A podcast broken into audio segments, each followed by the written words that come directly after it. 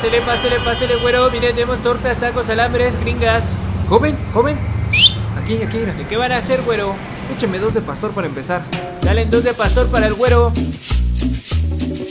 Estás escuchando Dos de Pastor, el podcast. Dos temas, dos pastores, dos miradas al mundo. Con el pastor Noé y el pastor Alberto. Dos de Pastor, el podcast.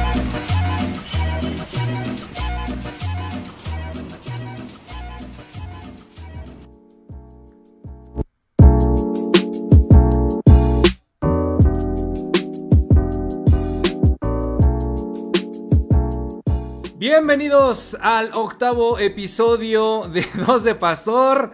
Muy buenas noches, ya estamos transmitiendo totalmente en vivo aquí y pues estamos hoy, el día de hoy, el pastor Noé y el pastor Alberto, mejor conocidos, pastor, es momento de, de decirlo, de decir la verdad.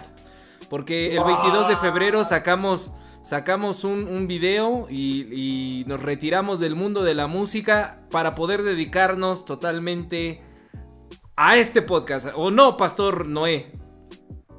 Totalmente, totalmente. 28 años, 6 premios Grammy, 4 álbumes de estudio, 2 documentales, 2 películas, 2 álbumes en vivo, una banda sonora, un solo Daft Punk.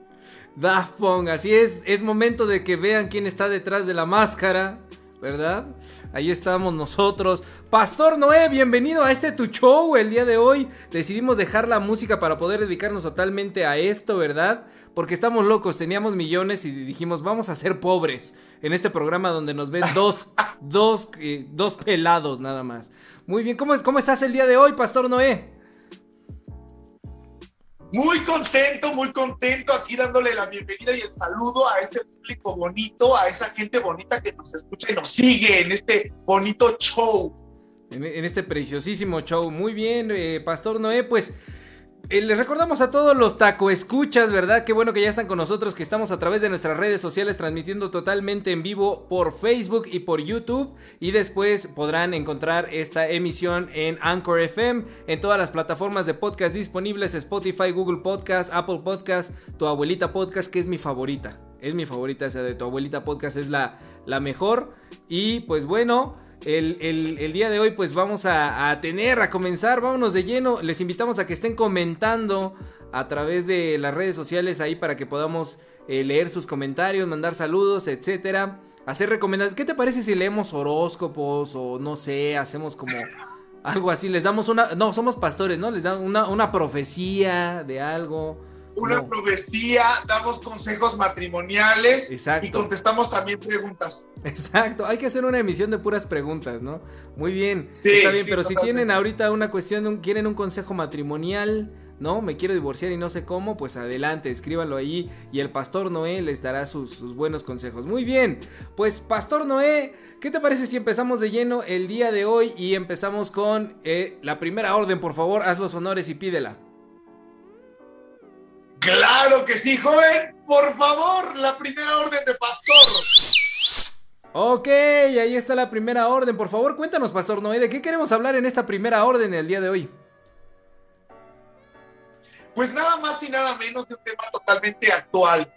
Eh, esto de la pandemia no solo nos trajo una situación de, de padecer de salud, sino también padecer de dinero. Así es que, como diría aquel poeta, yo solo quiero pegar en la radio para ganar mi primer millón. Vamos a hablar un poquito sobre esta cuestión financiera y vamos a arrancar esta orden número uno, hablando precisamente de este chismarajo que esté el gobierno con sus auditorías y la cancelación del aeropuerto, mi queridísimo pastor Alberto. Así es, del eh, aeropuerto eh, del PRI, ¿no? Como se le ha llamado, el aeropuerto de Peña Nieto se canceló. Y pues bueno, se dio a conocer hace algunos días una nota que eh, a continuación se las comparto, le estoy retomando de Política de Expansión MX y dice, la auditoría sobre el Naim opacó las irregularidades del primer año de AMLO. La Auditoría Superior de la Federación realizó nueve auditorías forenses, que yo no entiendo muy bien de economía, no sé por qué estamos hablando de esto, pero ya saben que en este podcast nos gusta hablar de cosas que no entendemos. Y somos pastores, a eso nos dedicamos, hablar de cosas que no entendemos. Dice, la controversia por el sobrecosto de la cancelación del nuevo aeropuerto internacional de la Ciudad de México, que arrojó una revisión de la Auditoría Superior de la Federación ASF, acaparó la atención de la entrega del informe de la cuenta pública 2019, pero opacó otros hallazgos ante la fiscalización. De acuerdo con nueve auditorías de cumplimiento forense en las que se hace un análisis pormenorizado y crítico de los procesos para la detección o investigación de un presunto ilícito, hay irregularidades por 3.321 millones de pesos de seis dependencias federales pendientes de solventar, lo que equivale a tres veces el presupuesto para las universidades del bienestar Benito Juárez.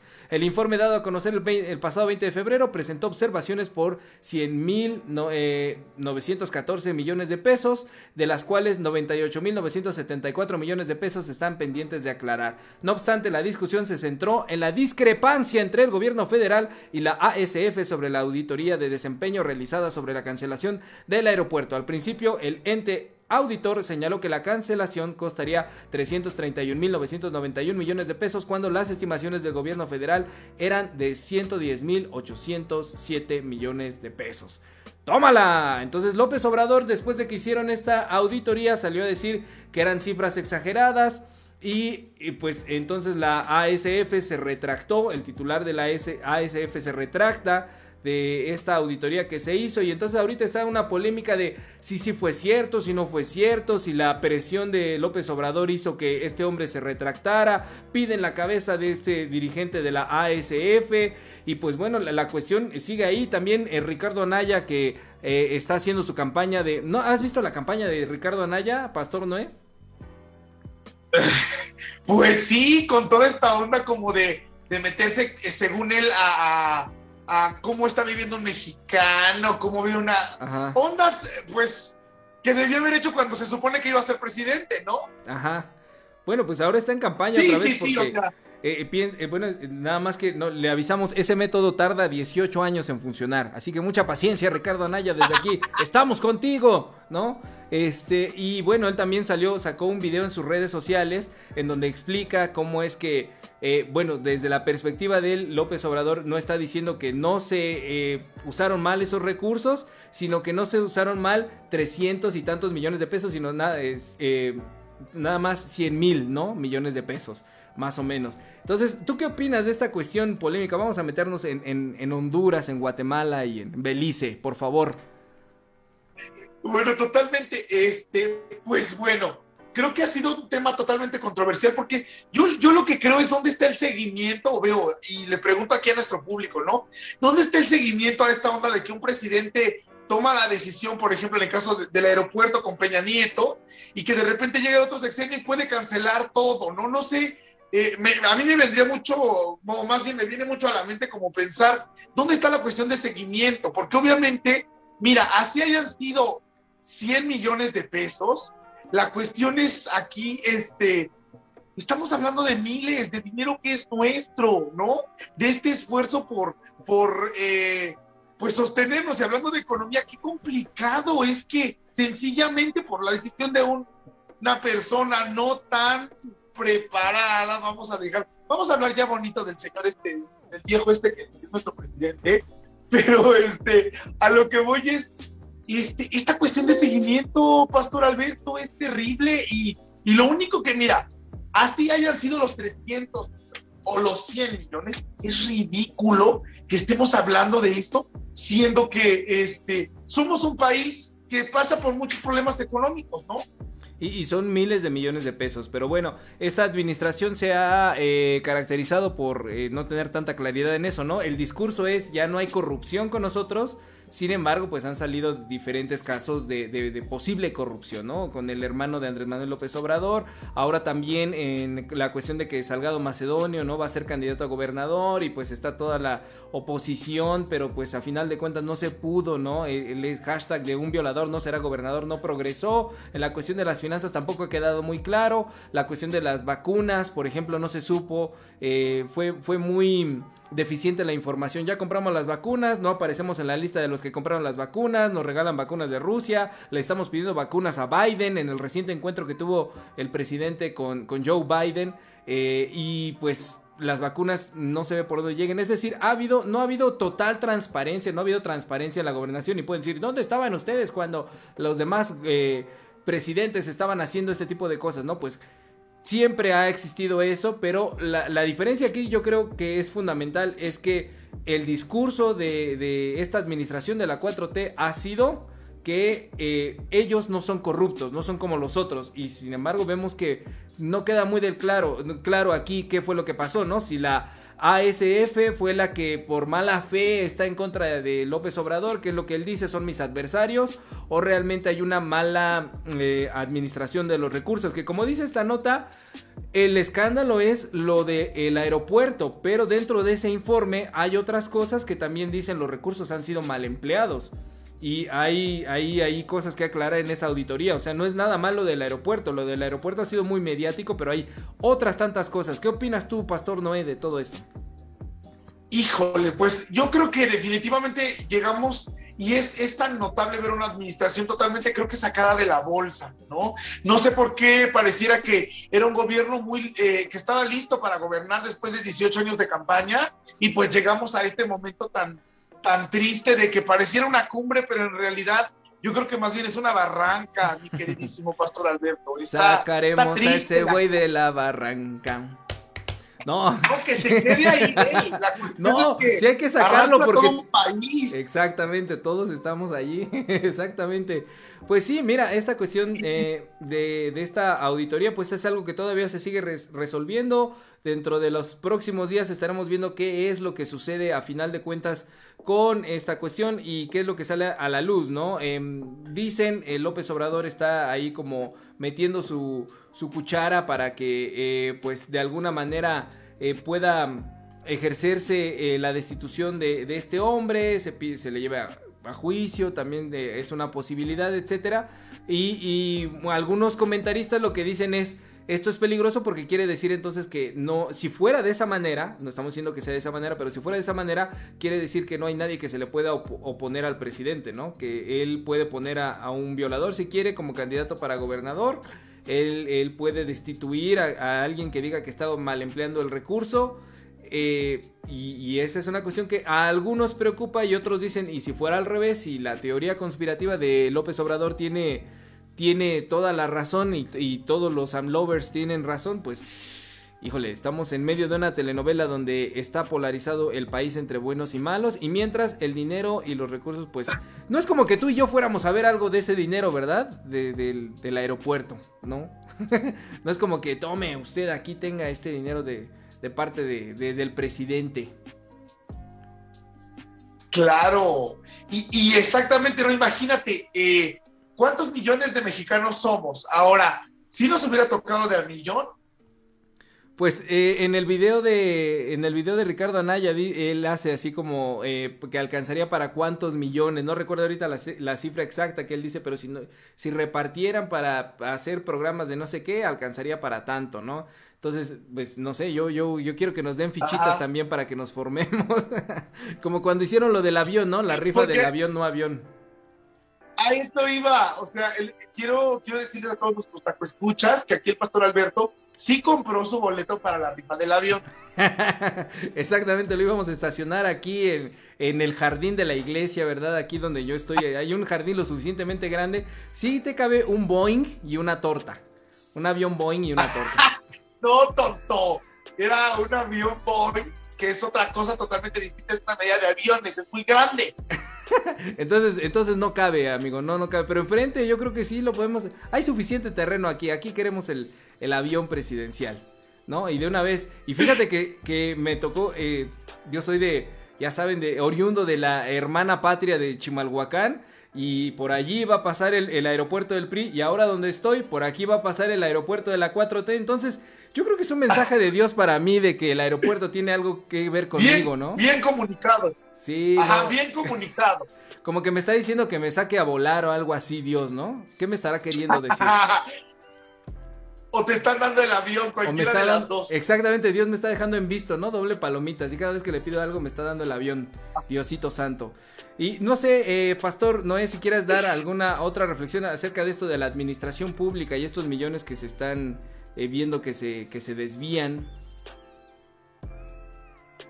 Pues nada más que la cuestión es que en realidad fíjate, ¿no? Esta cuestión, hoy tú y yo estamos hablando de economía, de un país, pero es una cuestión mucho más compleja, ¿no? Y que por lo menos hoy nos estamos dedicando por lo menos a hablar del tema.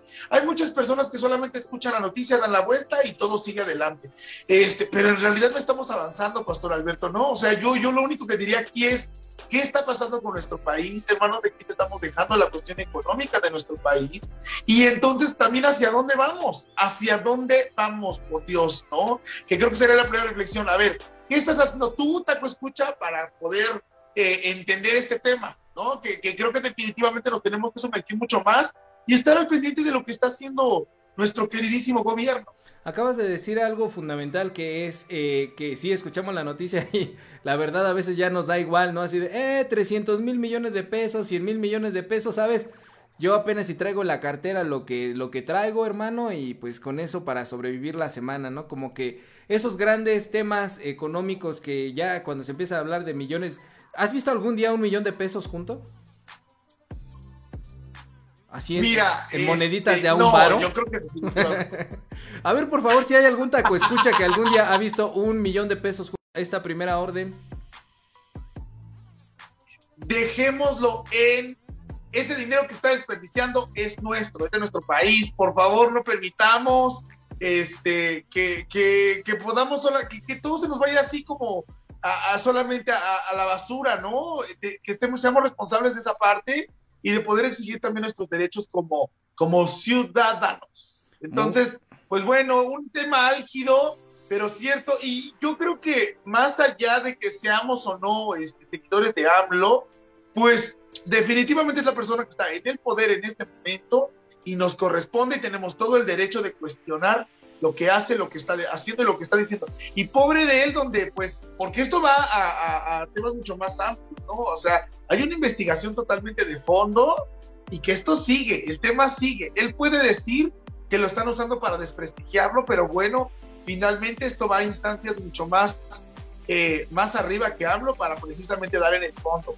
Y, pues cacharlo la mentira, entonces ya estaremos al pendiente, ya estaremos diciéndoles cómo se resolvió esto. Pues independientemente de eso, ¿no? Si resulta que eh, tiene razón, la auditoría fue mal hecha, eh, la metodología que se utilizó no fue la correcta, pues también se tiene que decir, ¿no?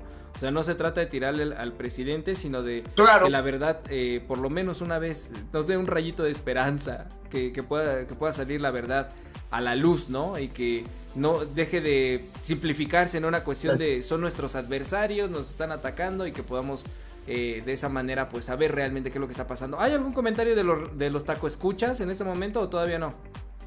¿O les vale lo está, Está muy... Este, están muy dormidos, están muy dormidos nuestros taco escuchas, pero solamente queremos que la verdad este, llegue a la luz, o cómo es, que la luz llegue a la verdad, ¿cómo era? Que, la luz no llegue tan cara, ¿no? Porque sí, los recibos luego llegan. llegan muy caros. Muy bien, Pastor Noé. Pues bueno, vámonos a la segunda orden. Por favor, haz los honores para la segunda orden para que podamos en este momento deglutir y degustar. eh, por favor, la segunda orden de Pastor. Ahí está, perfecto. Cuéntanos de qué vamos a hablar en la segunda orden, Pastor Noé. Pues en esta segunda orden vamos a hablar sobre la economía del reino. ¿Qué es eso? Es decir, cómo se maneja la onda del dinero en la cuestión de la iglesia y, y para esto no mejor ejemplo que algo que pasó con el queridísimo Guillermo Maldonado. ¿Quién es Guillermo Maldonado, Pastor Alberto? Bueno, Guillermo Maldonado es un pastor muy famoso, eh, neopentecostal, que tiene muchas eh, iglesias, una red de iglesias y que está a través de una de las cadenas de televisión cristiana más importantes del mundo que es Enlace y que transmiten programas las 24 horas y si usted tiene televisión de paga pues es porque usted tiene dinero, yo no tengo ni televisión.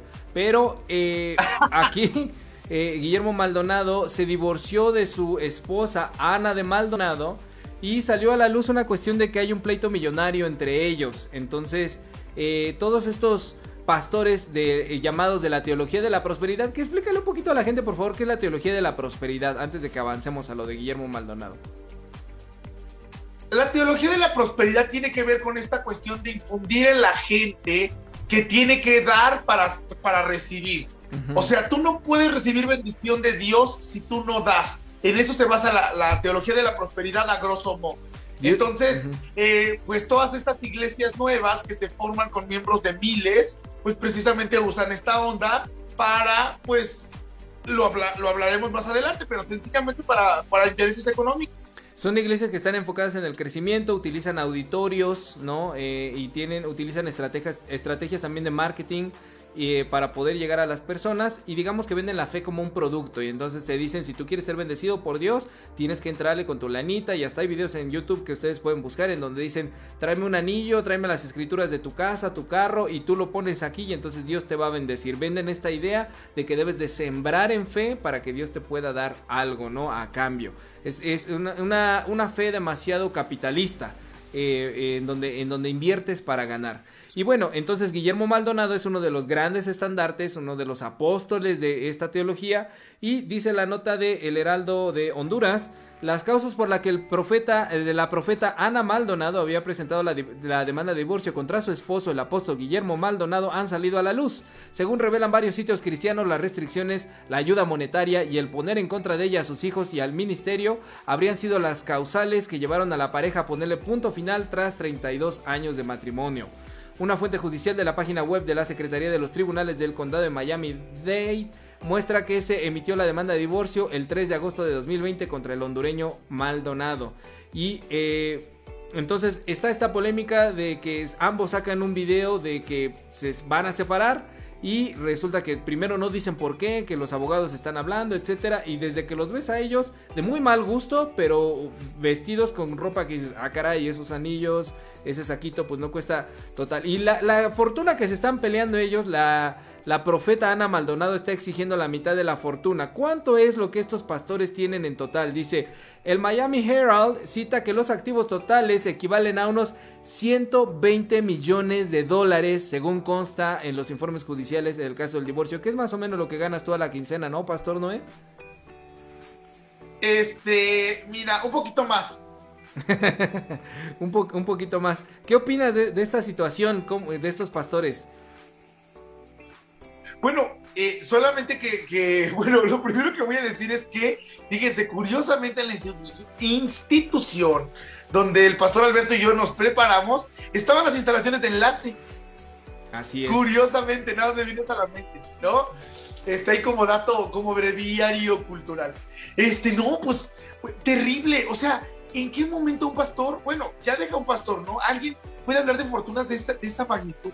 Porque este, lo que se dice es que han hecho la fortuna a partir del ministerio, o sea, no de, o sea, de trabajar de pastores, pues, no de, no de otras cosas. Quizá ya después tenían negocios o lo que sea, pero surge a partir de, trabajar como, como pastores. Y pues como pueden ver aquí, el pastor no es, su cuarto es de 3x3, ¿no? Como se ve ahorita mismo. Exactamente. ¿Qué más reflexiones te, vienen a la mente humilde. cuando escuchas esto, pastor? No, pues bueno, la impresión de que, bueno, también viene toda esta cuestión ministerial, ¿no? ¿Dónde está esta parte de, que los pastores eh, llevan vidas que son totalmente consagradas a Dios, ¿no? Y ahora vemos este peleadero que es, pues, podría decirse que, que de la misma manera que cualquier divorcio en la vida, pero nada más que aquí la diferencia es que están en juego muchos milloncitos de dólares, ¿no? Está cañón. Este, eh, ¿y en qué momento una persona puede hablar de eso? Eh, dentro de la iglesia, eh, que tanto dinero, o sea que si da para tanto, Pastor Alberto. pues mira, pues eh, hay alguna. Yo a mí me tocó estar en algún, no de Guillermo Maldonado, no diré de qué iglesia, pero es una iglesia brasileña que se llame Deja de llorar o algo así. Y entonces esta persona que, que por cierto son brasileños, muchos de los que están en estas iglesias Deje de llorar. Y en estas iglesias de Para de Sufrir, me tocó ver cómo es que les decían que tenían que traer 500 varos para la siguiente semana así en un sobrecito y que iban a hacerlo como una cuestión metodológica y, de acuerdo eh, a, lo que, a lo que Dios les había dado, pero lo mínimo eran 500 varitos. Entonces, si en ese momento hacen ellos eh, reuniones o hacían reuniones durante todo el día, unas 6, porque nos dieron su eh, periodiquito de actividades y por lo menos iban unas 10 personas como las que estaban en ese momento en la reunión, entonces son 60 personas por 500 varitos, échale pluma cuánto era, ahora los 7 días de la semana y el domingo era aún más grande y se llenaba el auditorio de 500 personas y lo mínimo que se pide son 500 varos pues entonces pues sí estamos hablando de que se van sacando eh, ese tipo de, cantidades, ¿no? Y le dicen a las personas, em, pues asaltándolas con la Biblia y diciéndoles que Dios no las va a bendecir si es que no lo hacen de esta manera. Entonces como Guillermo Maldonado y como Cash Luna y como otros pastores que son muy famosos eh, en el mundo cristiano y que han también sobrepasado el mundo cristiano porque hasta hay ahora Grammy Latino, este de la, versión cristiana, ¿no? Los premios ARPA, pero también hay categoría dentro de los Grammys de música cristiana. Gente que ha hecho su fortuna a partir de la fe y de asaltar a otros con la Biblia, eh, que, tienen esta cantidad de, dinero, ¿no? Entonces, vean ustedes, a pesar de que el pastor no es lo peor que le puede pasar a la, vida, eh, en, su ética y en su moral, de todas maneras deciden no robarles, hijos. En, en eso es un poco mejor todavía. ¿De qué te estás riendo, pastor Noé? Cuéntanos. Es que estoy aquí leyendo los comentarios de nuestros tacos. A ver, compártenos. Está muy padrísimo. Vamos a mandarles saludos. Ana Cisneros dice, yo quiero un poco del dinero del pastor Víctor. Pues será muy poco porque el pastor Víctor tiene muy poco. No sé quién es el pastor Víctor. Este, saludos, me gusta escucharlos, dice Nelly Quintana. John Casados, cuartito de 3x3. Este, ahí. Dice aquí Vane Martínez Roque, saludos, disfruto mucho escucharlos. Saludos a la novia de Adrián. ¿Quién es Adrián? Pues Adrián es un taco escucha muy distinguido, él tiene ya la medalla de oro. Saludos a la novia de Adrián, saludísimos. Saludísimos, este, no está, está padrísimo. ¿Hay algunos comentarios por YouTube? Este, dice Nana Pátula, dice Nana Pátula, me apunto con la mitad, yo creo que de lo de la fortuna, ¿no? De, Guillermo Maldonado, por supuesto. 120 20 millones de dólares no le caen mal a nadie, ¿no? Estamos hablando de 2.400 este, milloncitos, ¿no? O más, ¿no? Este, entonces, Pastor Noé, ¿tú qué piensas de esto de, que se da muy mal prestigio y por culpa de estos eh, canallas, también mucha gente tiene esta impresión de que no hay que darle dinero a la iglesia, que la gente que trabaja en la iglesia eh, solamente está por el dinero o que solamente se dedican a, sacarte dinero. Y, esa cuestión pues es algo que, determina el, mal prestigio que tiene la iglesia en general, porque la, gente no distingue entre iglesias o denominaciones, dice la iglesia. Eh, de cómo roban dinero y también dicen, bueno, de parte de la iglesia católico romana, por ejemplo, vean todo lo que tienen en el Vaticano y, y todas esas cuestiones de oro y de riquezas y que no utilizan y ahorita que está la pandemia deberían despojarse de todo eso. Y mucha gente dice, pues cuando se habla de ofrendas o de diezmos o de limosnas dentro de la iglesia, pues tienen esa mala percepción acerca de, cómo se manejan los dineros, Pastor Noé. No, sí, y, creo que creo que ahí das en el clavo, ¿no? Hoy, hoy hablar de economía, hablar de que estamos pasando por una pandemia, uno de los, pues sí, de los eh, gremios más afectados también es la iglesia pastoral, ¿no? Entonces, este, como ustedes podrán ver en estas imágenes, aquí la luz se nos va, se nos viene, porque uno es pobre, uno te hizo votos de pobreza, ¿no? A nosotros no creen que, este, que estamos en esta situación. Y este, y, pues, ¿qué otra reflexión? Pues sí, o sea, yo coincido con eso. Eh, por, por unos pocos pagan muchos, ¿no? O no sé, o si por muchos pagamos pocos, pero la cuestión y la verdad es que eh, esta cuestión de la economía, la cuestión de las ofrendas y los diezmos, este, dentro de la iglesia, pues es un tema muy importante, Pastor Alberto. Entonces, eh, siguiendo a una pregunta muy concreta que nos hace aquí uno de nuestros fans, de nuestros taco escuchas, dice aquí John Casado, yo no soy taco escucha, soy Pastor Liber, por siempre Pastor Liber. Este, bueno, aquí nuestros taco escuchas, este, es ¿Qué onda con el diezmo, Pastor Alberto? ¿Tengo que diezmar? ¿Es bíblico? ¿No? ¿Qué dice usted? Ah, muy bien, pues este sí, para que el pastor Noé pueda tener luz, ¿no ves que no tiene luz? ¿Tú qué dices, Pastor Noé? ¿Por qué, ¿Por qué no empiezas con tu respuesta? Por favor, te escucho. Pues claro que sí, miren, eh, primero es importante partir de que la, cuestión eh, de, diezmo es algo que está instituido desde el Antiguo Testamento y obviamente sabemos que el Antiguo Testamento es la historia de un pueblo, el pueblo de Israel, ¿no? Y que se eh, traía muchas costumbres de otros pueblos, ¿no? Entre ellos Mesopotamia, Babilonia, Egipto, etcétera. Y una de las maneras para sostener la cuestión económica, social, este, distributiva o distributaria, no sé cómo se pudiera decir ahí, este, era precisamente esta situación de separar parte de, del todo para generar pues la cuestión de seguridad, la cuestión de impuestos, etcétera. Entonces, eh, lo primero que tengo que decir es, el diezmo es, es una, eh, una de las maneras por las que eh, pueblos enteros pudieron salir adelante, ¿no? Pudieron crecer, pudieron sostenerse. Eso lo vemos en el Antiguo Testamento y la Biblia también nos habla de, de, varios ejemplos este, de, de, precisamente el diezmo. Entonces, si vamos a la cuestión más concreta, por supuesto que el diezmo es algo bíblico, como algo que observamos en el Antiguo Testamento y que permitió que, la cultura judía y ahora la cristiana tuvieran una base fundamental, ¿no? ¿Qué dices tú, Pastor Alberto? Bueno, en primera, eh, algo, que algo sea bíblico no quiere decir que sea obligatorio, ¿no? O sea, no sé, en la Biblia vemos varias matanzas y no significa vas a ir a matar a alguien, ¿no? Eh, dentro de, claro. tenemos que entender que eh, hay una discusión en el mundo cristiano acerca de si se debe dar el diezmo y las ofrendas o no, porque está la postura que dice no, eso pertenece al Antiguo Testamento, en el Nuevo Testamento eh, después de Jesucristo ya no se manda que demos el diezmo y aclaran, ¿no? Algunos se nos manda que demos con generosidad de acuerdo a nuestras posibilidades y citan algunos pasajes bíblicos, ¿no? Y están otros que sustentan que el diezmo sí se debe dar, la iglesia a la que nosotros pertenecemos pertenecemos practica el diezmo. Entonces, primeramente tenemos que reconocer que este es uno de los temas, como muchos otros temas en la cuestión de la fe, en la cual hay diferencia de pensamiento. Pero en lo que sí estamos de acuerdo entre si el, diezmo se debe dar o no se debe dar, es que las asociaciones religiosas o las comunidades de fe necesitan de dinero para sostenerse porque vivimos en un sistema en el que se necesita dinero para poder sostenerse. Entonces cualquier comunidad religiosa que tenga eh, gastos que hacer eh, necesita precisamente poder tener esos recursos económicos para solventarlos, ¿no? Renta, teléfono, luz, como la que no tienes tú, internet, para poder hacer sus podcasts del Pastor Noé y el Pastor Alberto, ¿no?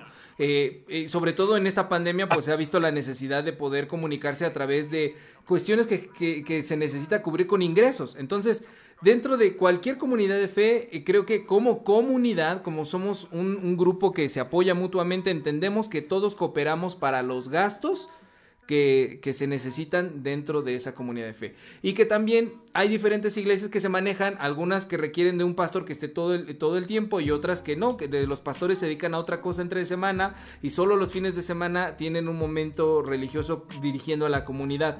Entonces también en eso las iglesias difieren en cómo eh, hacen eh, sus egresos, ¿no? Cómo, hacia dónde destinan sus recursos pero estamos entendidos de que sea que le paguen a alguien para que esté a la cuestión, eh, al, cuidado de, la, congregación de fe o no, le, o no le paguen, de todas maneras hay cosas que hay que cubrir. Por lo tanto, todos tendríamos que cooperar de manera equitativa para que se haga. Entonces, de entrada, allí, desde un punto de vista no bíblico, no doctrinal, sino simplemente de sentido común, tendríamos que dar para dar. Ahora, la cuestión del diezmo es una estrategia que se utiliza en algunas iglesias porque funciona. Porque funciona.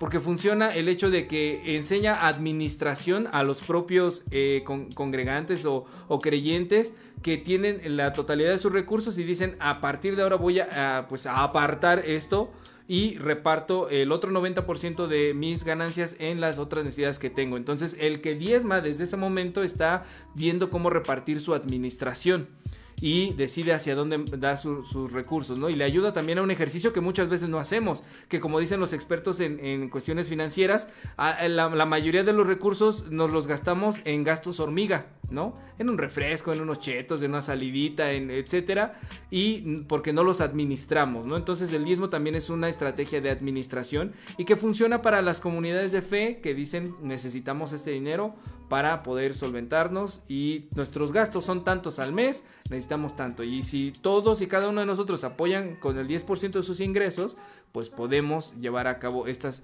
situaciones. Dentro del tema bíblico, el diezmo en, Israel era una cuestión de un, digamos, un, como, como, diría, como diría Andrés Manuel eh, López Obrador, ese, sería un seguro popular, hijo, ¿no? Un seguro popular porque era como un, no era precisamente dinero, sino que todos cooperaban el 10% de, de los granos, de lo que producían, eh, de la agricultura o la ganadería, que era como una bodega que se tenía para que en los momentos de necesidad o para la gente que tuviera necesidad, de allí se le pudiera dar. Y ese es el segundo punto por el cual sí hay que dar a la iglesia, ¿no? Porque no solamente hay que cubrir los gastos que se generan eh, en, en, una comunidad de fe, sino que la iglesia también tiene esto que ha heredado de la antigua fe de Israel, que es poder destinar sus recursos a ayudar a las personas que lo necesiten. Pastor Noé, di algo, por favor.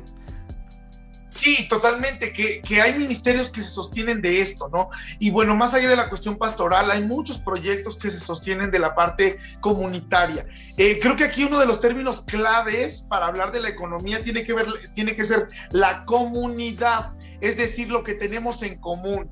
Y, Dios es, es ello que nos une, ¿no? Que nos hace eh, tener eso en común.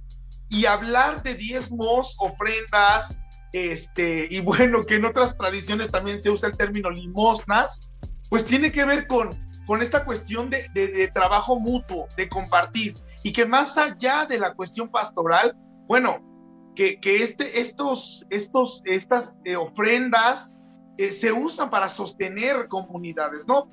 Hoy me vino a la mente eh, comunidades que se dedican, por ejemplo, a la cuestión de los migrantes, y, este, y que dedican sus recursos, su espacio para recibir migrantes, este, para darles de comer. Estaba escuchando hace poco una estadística donde, fíjense, nada más hablando de, unas, de un solo templo eh, en Tlajiaco Guerrero, que aceptan de 50 a 70 eh, migrantes eh, de sureños del sur, este, que vienen de paso por nuestro país para ir al norte, ¿no? Entonces, imagínense, 50 a 70 personas diarias que se les ofrecen 24 horas de estancia. Llegan, se pueden bañar, duermen, comen. Este, eso por multiplicado por todos los días que tiene el año.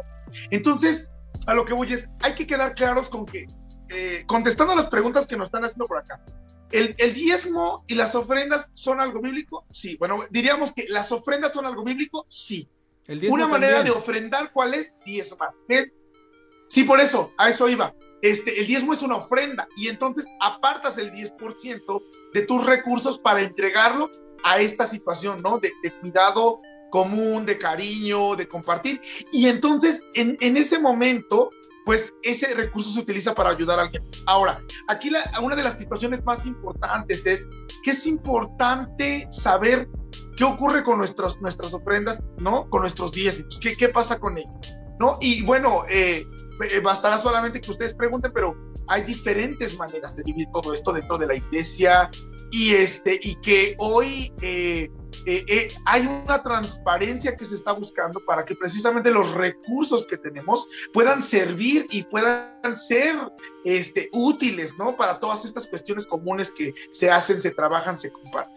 Entonces, yo nada más les diría, bueno, mi punto de vista respecto al diezmo y a la cuestión económica dentro de la iglesia es que es una prueba de fe también. es decir, yo sé que ese, esa parte que, destino de mis recursos son para algo en específico y que al final no se los entrego a nadie más más que a Dios, eh, Pastor Alberto. O sea, si vamos a la cuestión meramente eh, religiosa y simbólica, lo hacemos para él, ¿no? Sí, Pastor Alberto. Sí, pero yo, creo que ahí hay que tener mucho cuidado porque efectivamente lo que estamos queriendo decir es que no todas las iglesias se manejan como la iglesia de Guillermo Maldonado, ¿no? No todas reciben millones de ingresos y de recursos, algunas precisamente en este año de, ya casi un año de crisis eh, dentro de nuestro país, se ha visto cómo tuvieron que cerrar, no, no tuvieron ingresos, fue una crisis económica que afectó, al igual que todos los otros sectores de la economía de nuestro país, ¿no?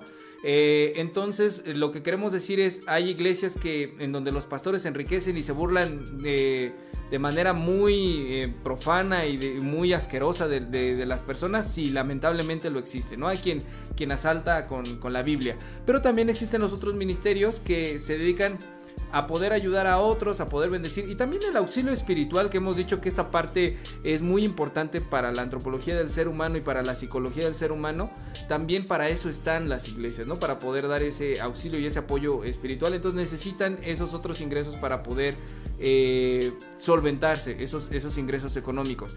Ahora, hemos estado hablando de una manera muy racional quizá de esta cuestión del, diezmo, porque aquí no es un sermón, no, no queremos este, convencerlos de que no vamos a pasar al final así eh, para, que, para que ofrenden, para que den limosna, ¿verdad?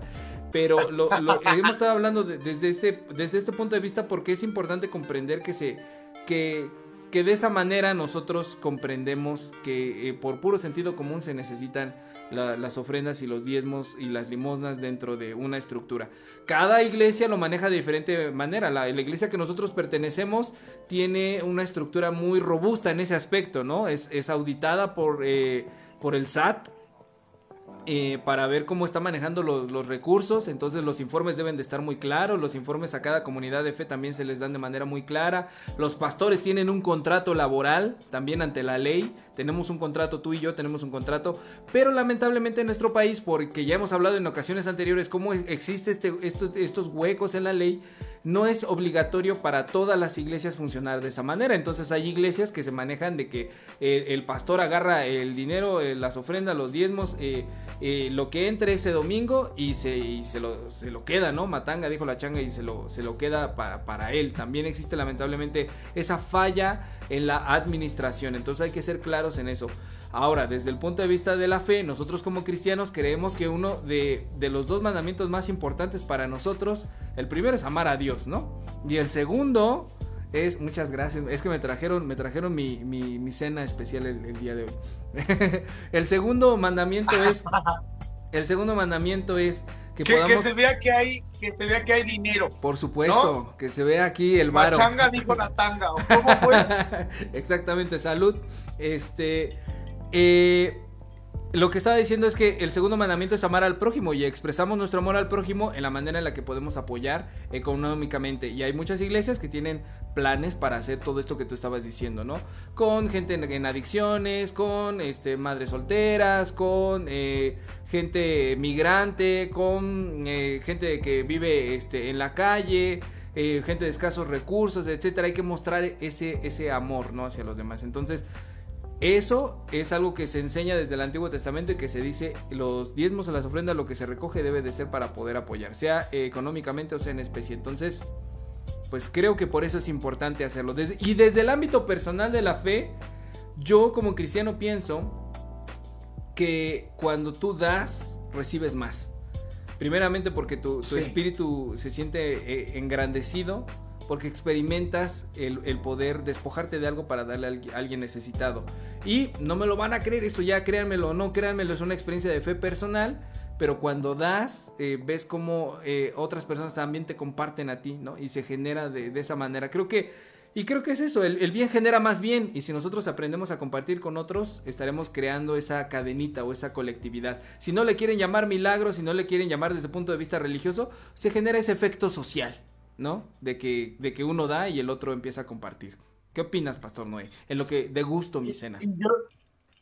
exactamente, este, sí, para que se vea que hay dinero, aquí hay producción, ¿ok? Aquí hay producción, se nos consiente a los conductores.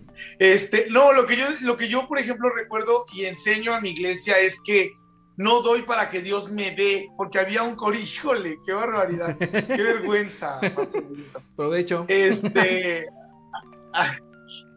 no, no, no, qué horror, qué horror. Este, les pedimos una disculpa, les ofrecemos una disculpa a todos nuestros taco escuchas por, Pastor Noé. estas este, acciones. A ver, padrino, tú te pones a, tú te pones a leer mensajes de WhatsApp.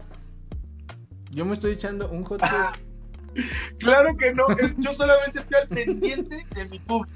Ya, a ver, solamente. termina tu idea. Este, pues ahí voy, déjame. Este, yo les enseño algo. No damos para que Dios nos dé, damos en la fe y gratitud de que Dios ya nos ha dado y nos dará. O sea, por, por consecuencia nos dará, pero damos porque Dios ya nos ha dado. Entonces, por ahí iría esta idea de, que podamos ofrendar para precisamente este, compartir, compartir y agradecerle, porque lo único que lo hacemos es, es para y con Dios. Este, eso es lo único, ¿no?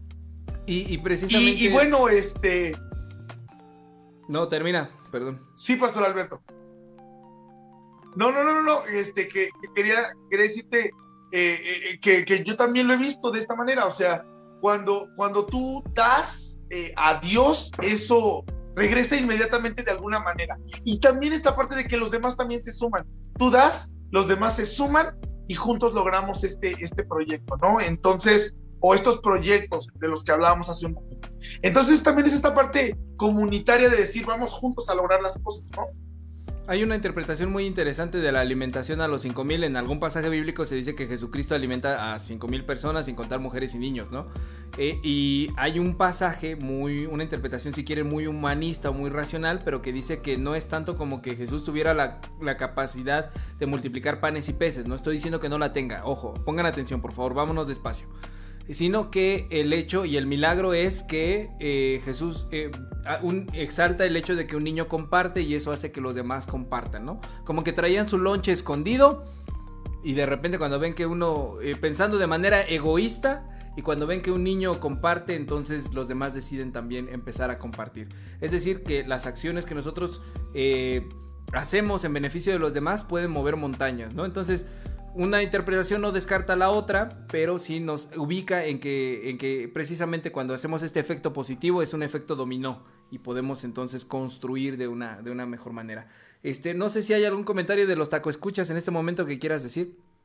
O, está, o ya los leíste todos. Sí, eh, no, no, no. Aquí tenemos, ah, bueno, saludos a Vani Martínez Roque, dice disfruto mucho escucharlos.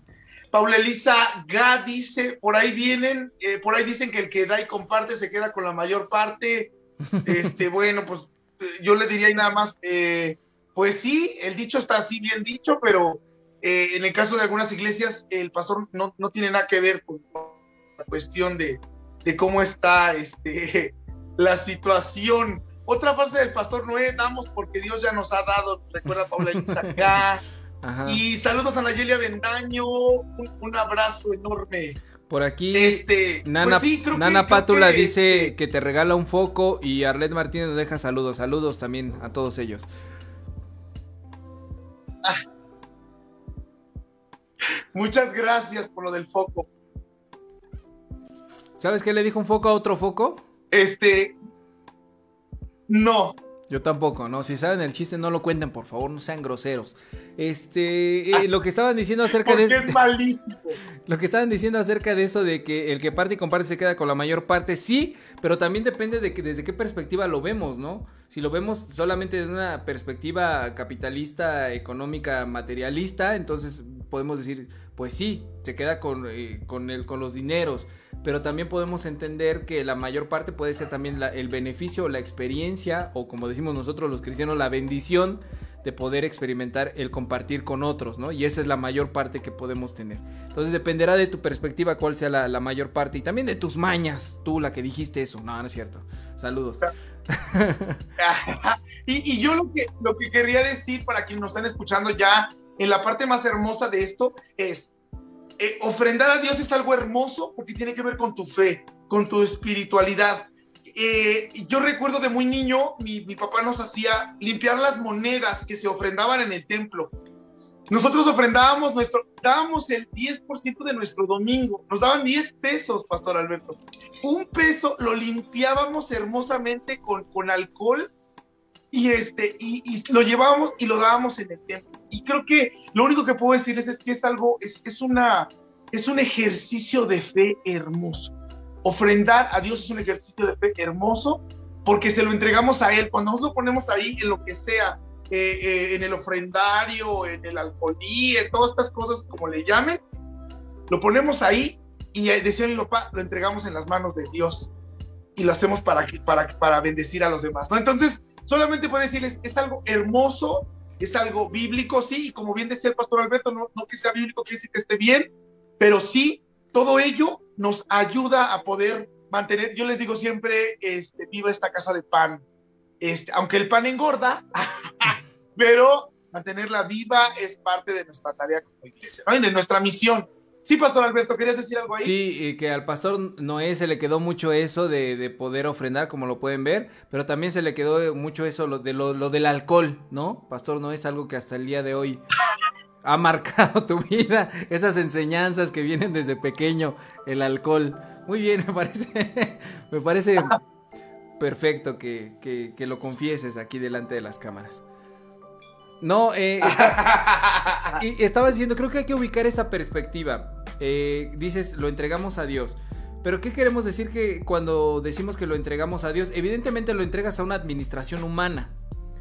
Y, yo comprendo la fe desde una perspectiva en la que el, la única, el único método de verificación de que amas a Dios es que amas al que tienes al lado, al de carne y hueso, a la persona, a las personas que tienes al lado. Entonces, si no amas a esas personas, y de hecho también algún pasaje bíblico lo dice de esa manera, eres mentiroso, porque no puedes amar a alguien que no ves físicamente que es Dios si no amas a alguien que sí estás mirando. Entonces, cuando decimos se lo entregamos a Dios es porque sí lo estamos dando, lo damos en la, en la confianza de que las personas lo van a administrar bien y también por eso debemos de ser exigentes de buena manera de que los recursos estén clarificados, ¿no? Que estas finanzas, precisamente porque se dan esos malos entendidos, puedan estar claras, se puedan rendir informes claros, no como los del aeropuerto, ¿verdad? De, la cancelación del aeropuerto, de lo que estábamos hablando.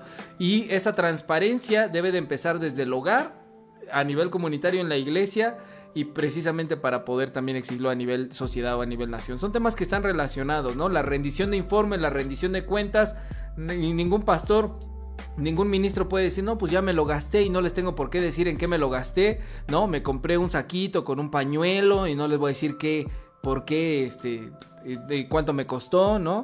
Me compré una, una cama, como la que estamos viendo allá atrás, y, y, no nos rinde informes, no, tenemos que ser transparentes también esa parte. Y creo que eso es de lo que ha fallado la iglesia, en poder ser transparente en sus finanzas. Y de repente pues salen estos casos así como de que el pastor Guillermo claro. Maldonado tenía millones y el pastor Noé también tenía millones, ¿no? ¿Qué opinas tú de eso, Paz?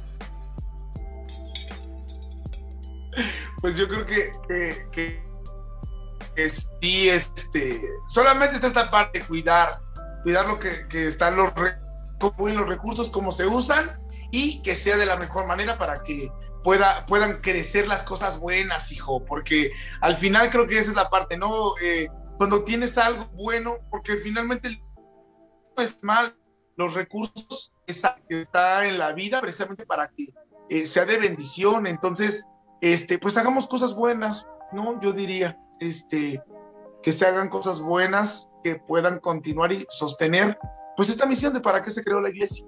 Perfecto, Pastor Noé, vamos llegando a la conclusión. Entonces, tira tu piña, yo tiro mi ocurre? piña y ya, y ya llegamos, ¿vale?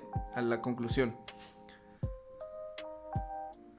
pues como diría un hermano en la fe muy este, diezmero, no pienses que el dinero lo hace todo o acabarás haciéndolo todo por dinero, diría Voltaire. Así es que totalmente cierto y bueno, pues este vamos a poner las pilas en ese sentido. Pastor Alberto, me encanta, piña. Me encanta que, es, que no es Voltaire, sino Voltaire, ¿no?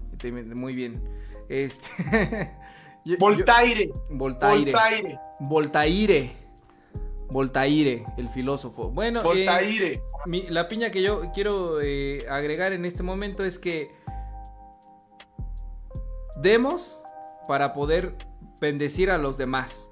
Porque lo que tenemos es una bendición de parte de Dios. Cualquier cosa que tú tengas. O incluso si no tienes eh, no crees en Dios, lo que tienes en tus manos es un beneficio o bendición, si le quieres llamar y es tu responsabilidad poder hacerlo también por otros, ¿no? Eh, como humanidad crecemos en ese, eh, en, ese mutuo acompañamiento. Muy bien, no hay, si no hay nada más que decir, si no hay otros saludos ahí eh, para los taco escuchas, aquí en, en YouTube dice Pacho YT, saludos queridos pastores, saludos Pacho, Pachoncito.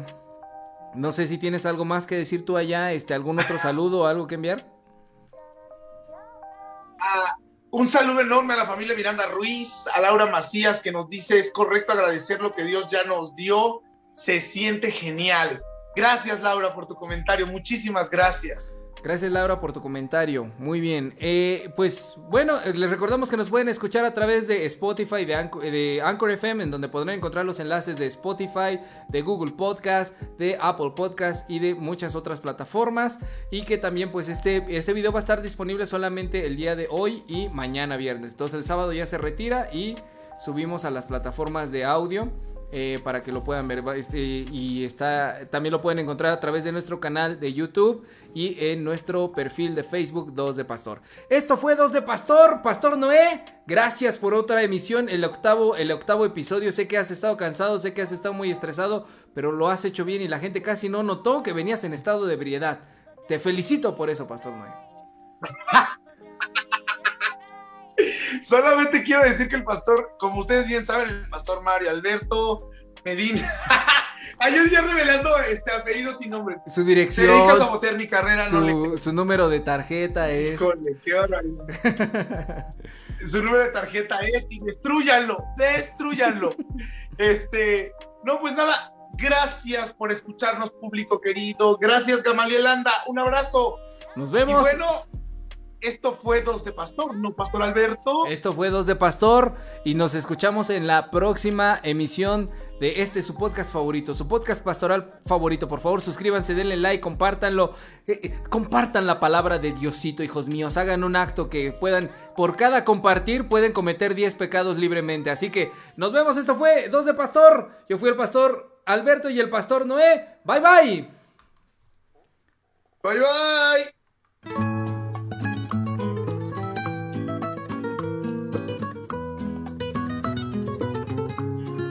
Joven, ¿me hace la cuenta, por favor? Ah, y otros dos para llevar, ¿no? Esto fue Dos de Pastor. Síguenos en nuestras redes sociales. Hasta la próxima.